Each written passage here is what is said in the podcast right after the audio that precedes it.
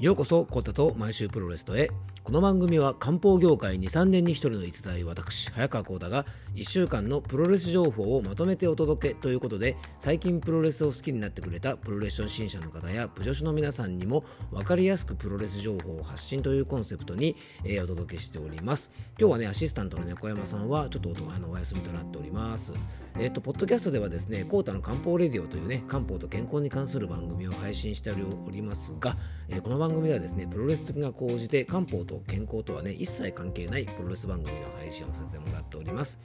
えー、この番組ではですね毎週水曜日に僕のところに届く週刊プロレスの内容を中心に、えー、プロレスについて語る番組となっております。じゃあね早速今日のね表紙の方を見てみましょう。よいしょ。さあ今週の表紙ははい。ドームに向かってということでね、えー、高木慎吾選手、ザック・セイバージュニアに雪辱 IWGP 世界ヘビー V3 ということでね、まあ、4代目ベルトを持っている岡田和親選手といよいよ東京ドームで対戦というのが表紙になっております。えー、それではですね、早速中身の方を見ていきましょう。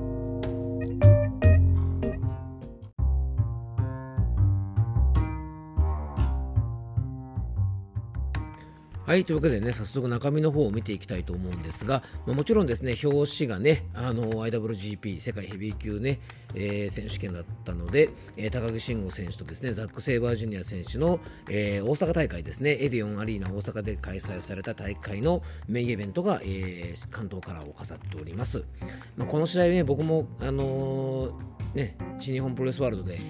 試合見ましたけども、まあすごい試合でしたね。ザック選手とね高木選手は本当にあの相性がいいというか試合の相性が良くてですねやっぱりパワーとねあのテクニックっていうですねもう対比がもうすごく明確であのでもねあのザックドライバーが決まった時はですね結構これ高木うわっと思ったんですけどねやっぱり最後はですねあの説得力満点のラスト・オブ・ザ・ドラゴンでね、まあ、3カウントということであのすごくいい試合でしたしね、まあ、ザック・セイバージュニア選手ねこれからますますね,、あのー、ねいい絡みで盛り上げていってくれるんじゃないかなということでねあのこれからの活躍が楽しみだし、えーと、タックリーグもね非常に楽しみですね。はい高木選手もですねこれで V3 ということでね、あのー、まあえーね、本当に次々と強敵を倒していってですね、まあ、ドームでね岡田選手と防衛戦ということでぜひね、まあ、岡田選手に勝っていただいてですね内藤選手との、ね、タイトルマッチというのもぜひ、まあ、見てみたいものですね。まあ、それ以外もですねいよいよねコロナもねあのいろんな規制も少しずつ開けてきてあの試合のカードも充実してきてましてねあの大体いつも5試合ぐらいだったんですがカード数も増えてきてですねこの大阪大会なんですが、まあ、高木選手とねザック・セイバージュニア選手の、えー、試合がメインイベントそして、えー、セミではですね岡田選手とタマトンガ選手の、えー、挑戦者権利書マッチということでね、まあ、ここはまああのきっちりとですね岡田選手がまあ、タマトンガ選手を下して、まあ、権利書というかですね4代目 IWGP のベルトを、まあ、そのままね、まあ、あの防衛ということで、えー、きっちり勝っております。はいそしてですね、まあ、あの試合結果がねいまいち読めなかったのが健太選手と棚橋選手なんですがね、まあ、エース棚橋がこのままね、あのー、まあ、チャンピオンとして、えー、東京ドームへ行くのかそれとも健太選手が、まあ、そろそろ手土産が欲しいということも言ってましたしねそろそろ勲章が欲しいって健太選手もね、えー、結構いつも言ってましたので、まあ、ある意味やっとですよねあの新日本のリングで形になったね、こう勲章を手に入れてですねちょっと注目がですね CM パンク選手をですねあのバックステージのコメントではですね挑発しているということであの CM パンク選手がね、あのとですね、まあ、この健太選手とではね、GoTo スリープというね、必殺技をめぐってですね、ちょっと因縁があったりするのでね、あのもしアメリカマットでですね、CM パンクと、えーね、健太選手の試合が見れるんだったら、まあ、非常に楽しみですよね。あの CM パンク選手はですね WWE でねもう本当トップで活躍してる時に僕もずっと WWE をちょうど見てた時期だったんでよく見てたんですがあのプロレス頭が非常にいい選手でねあのもう本当復帰もね心待ちにしてたんでねちょっと健太選手と絡むんだったら楽しみだし、まあ、新日マットに来てくれるんだったらねとても楽しみですよねちょっと期待したいと思います。はい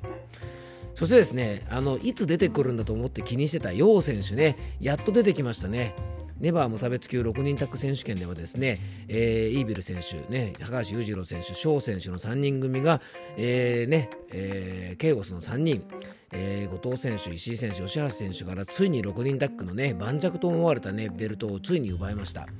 僕ね、ここでね、多分ディック東郷選手が乱入してくると思うので、まあ、多分これを楊選手が防いで、まあ、王座防衛かなと思ったんですがね、試合終了後にですね、翔選手をね、あのー、ちょっとこうね、まあ、襲ったということでね、うん、ちょっと出るとくるのが遅えよって感じもしたんですが、まあ、これはこれでね、このね、ジュニア、ね、ベストオブザスーパージュニアに続くね、ストーリーということでね、ちょっとこのね、楊対翔のね、構想というのもとても楽しみにしてます。はい。でね、ここでね、えっと、まあ、長年として、まあ、ここ1年ちょっとですかね、ネバー6人のね、タッグチームとしてね、活躍していたケイオスの3人なんですが、まあ、これで1回ベルトが外れたということでね、ちょっと次の展開もね、ちょっと楽しみにしたいと思いますし、まあ、ハウス・オブ・トーチャーの3人がですね、まあね、6人タッグ取ったってことで、ちょっと新しい展開にもね、期待していきたいですね。はい。